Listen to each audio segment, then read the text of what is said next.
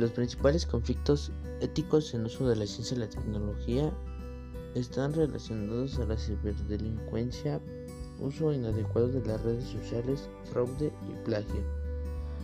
En cuanto a las creencias religiosas de las personas y la determinación de cuáles son los límites del ser humano como especie, no debería cruzar para su propia supervivencia y beneficio.